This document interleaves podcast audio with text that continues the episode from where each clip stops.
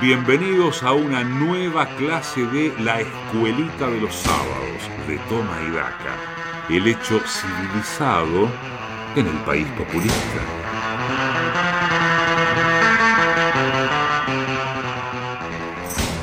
Pedagogía de Fuste, él es Julián Ellensweig, nuestro coach, gurú y community manager que nos va a iluminar a partir de este mismo momento con la escuelita. ¿Qué tal, mi querido amigo Julián? El aire es tuyo, por supuesto.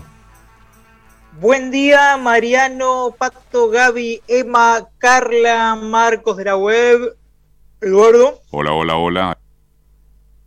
Buen día a los Tomaidakers que forman parte de la siempre creciente comunidad Tomaidaca que cada sábado apuestan a la educación para defender lo poco que queda en pie de este país por los embates del populismo.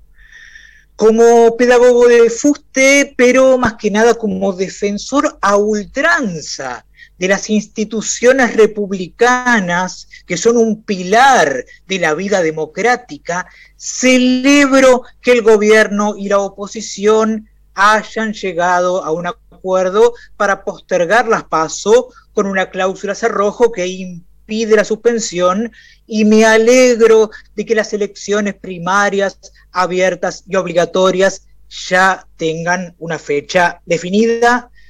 Todos vamos a tener la chance de apoyar a nuestros partidos y candidatos favoritos el próximo 12 de septiembre, muy probablemente después de que caiga el cohete chino, tal vez antes de que la Tierra sea invadida por alienígenas, en una de esas, luego de que el agua se convierta en sangre, quizás durante la lucha que unirá a los seres humanos contra los zombies y más que seguro, en medio de la pandemia de coronavirus, que no va a terminar nunca, nunca, nunca, pero eh, no quiero hacer futurología ni spoilear, como dicen los adultos que quieran hacerse pasar por millennials para simular juventud. Habrá que esperar hasta el 12 de septiembre para participar en las PASO. Hasta ese día tendré tiempo para educar al populacho, al vulgo, a la masa bárbara, a la chusma salvaje, al aluvión zoológico, al monstruo populista, para que aprenda a votar bien y deje de votar mal.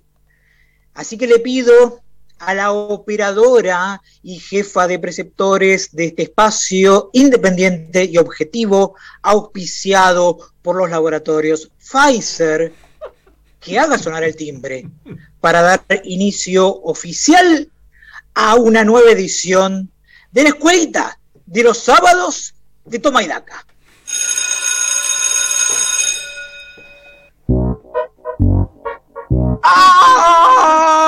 chiques de les burbujes! ¿Cómo están? ¿Les está gustando el régimen bimodal de clases presenciales y virtuales? Es lindo ir a la escuela y aprender con las ventanas abiertas para que circule el aire frío del otoño, que los mantiene un poco congeladitos y bien despiertos para aprender, ¿no? Eh, fíjense cómo los países del norte de Europa, que son los más desarrollados, también son los más fríos. Si en invierno las aulas siguen con las ventanas abiertas para respetar el protocolo, van a poder sentir que están teniendo clases en algún país escandinavo pero eh, sin un estado de bienestar, eh, ni un PBI altísimo, ni docentes con un sueldo acorde a la importancia de su función, ni nada que se parezca a las condiciones de vida de Dinamarca, Islandia, Noruega o Suecia, más que las bajas temperaturas. Pero por algo se empieza.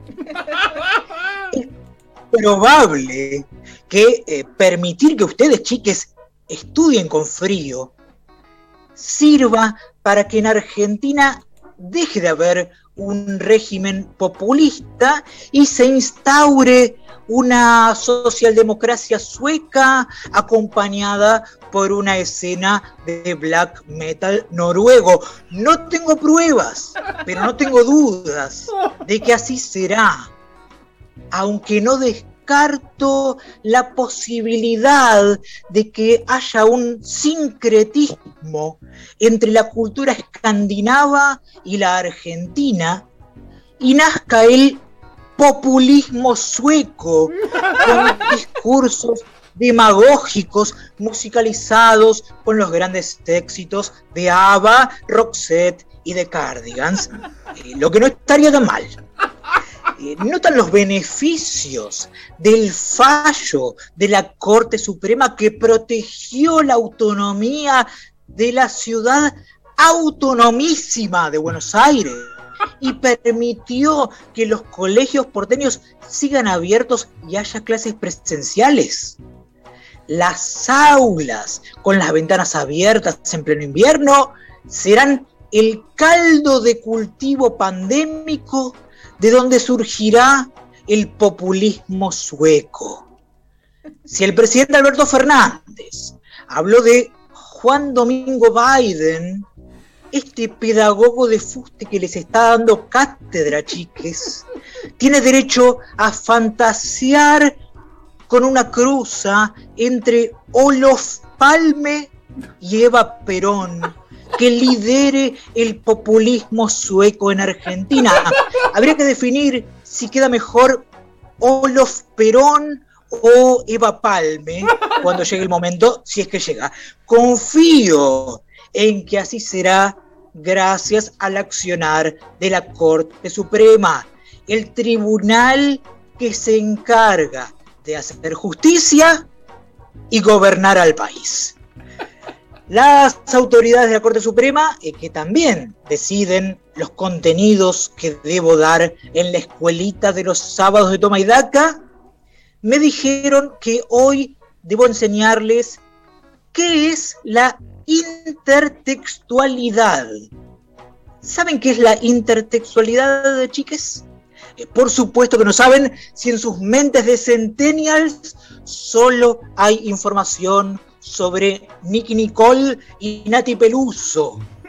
La intertextualidad es la relación que un texto oral o escrito mantiene con otros textos ya sean contemporáneos o anteriores. El concepto fue formulado a partir de las ideas del filólogo ruso Mikhail Bakhtin, que durante el segundo tercio del siglo XX publicó una serie de trabajos sobre la teoría de la literatura que fueron retomados por Julia Kristeva, que postuló el término de intertextualidad a fines de los años 60 del siglo pasado.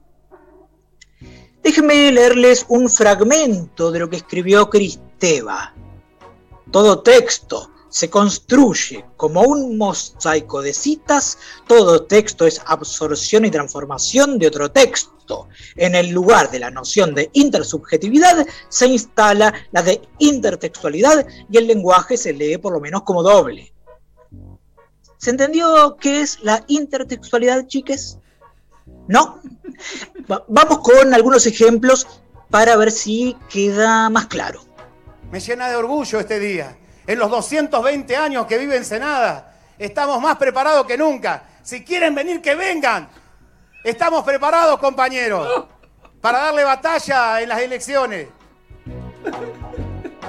Acaban de escuchar unos segundos del discurso del miércoles pasado del intendente de Ensenada, Mario Seco.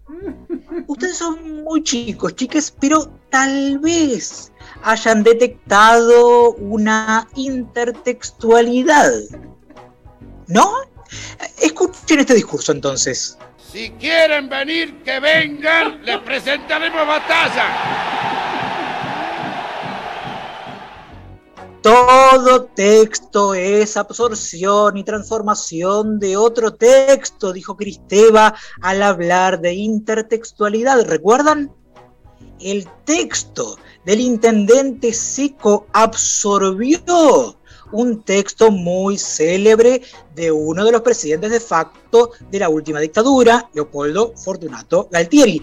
Eh, ¿Siguen sin entender qué es la intertextualidad, chiques? Entonces, vamos con otro ejemplo. Escuchen lo que dijo Estela Regidor, una diputada nacional de un partido que se llama Unión Cívica Radical, en una charla con sus colaboradores que fue grabada y se filtró. ¿Problema? Entonces, ahora tiramos y bajamos todo igual. El que no está de acuerdo me dice, porque hoy es día 25, podemos rescindir perfectamente el contrato, van a cobrar 40 mil pesos cada uno de ustedes. Más allá, yo sé, usted, vos me dirás, ¿y mi familia? Eh, yo también tengo familia, yo también, yo también he dejado de ganar, he dejado de ahorrar. Yo sé que otros diputados, los cupos se les quedan, no hacen las donaciones que yo hago. No contratan en negro como yo contrato, tengo gente a la que le doy ayuda económica negra. Pero eso es manejo. Van a cobrar cada uno 40 mil pesos. El resto es reintegro vos tenés que tener sobre de cada uno. Vos contás cuando ellos te dan, vos el recuento, pones el nombre y cerrás. ¿Sí? Y yo te voy a decir cada mes en un a quién, a quién le vas a llevar, a quién vas a entregar. Vos te encargas de ellos, yo me encargo de lo que yo que encargar de lo mío, lo mío, mío. En un papelito así vos me decís, Damián Arroyo, en mano, ¿cuánto, ¿cuánto tenés que cobrar vos en mano tu recibo? Tu recibo en mano dice 80, bueno, entonces 40 eh, te queda y 40 pones en la Estela Regidor, la diputada nacional de un partido que se llama Unión Cívica Radical, chiques, aparentemente organizó un sistema de reintegros con los sueldos de sus asesores mientras sonaba de fondo una versión hermosa de More Than a Woman, el clásico de los VGs. ¿Detectaron la intertextualidad en su discurso? No. Eh, voy a repetirles varias veces un fragmentito para darles una ayuda. Lo mío, lo mío, lo mío, lo lo mío, lo mío, lo mío, Lo mío es mío, lo mío es mío, lo mío es mío. ¿No les remite a nada esa frase? Es que ustedes son demasiado jóvenes, chiques. Escuchen esta canción. Todo empezó con el chiste que decía. Lo tuyo es mío, lo mío es mío. No comprendíamos que eso sería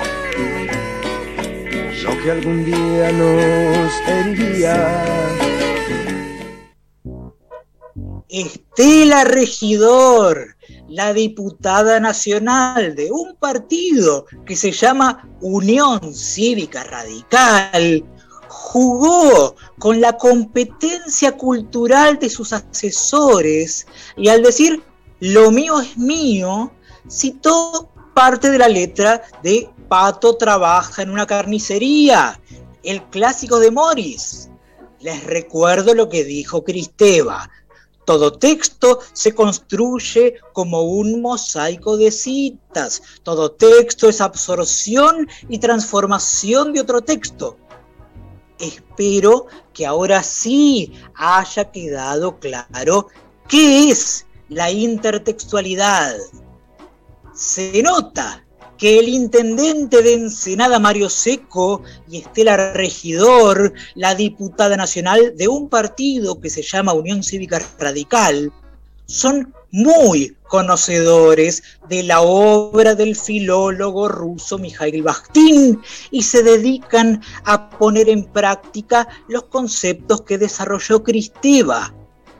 Me atrevo a decir que eh, tanto Seco como Regidor son dos pedagogos de fuste como quien les habla, o sea, yo.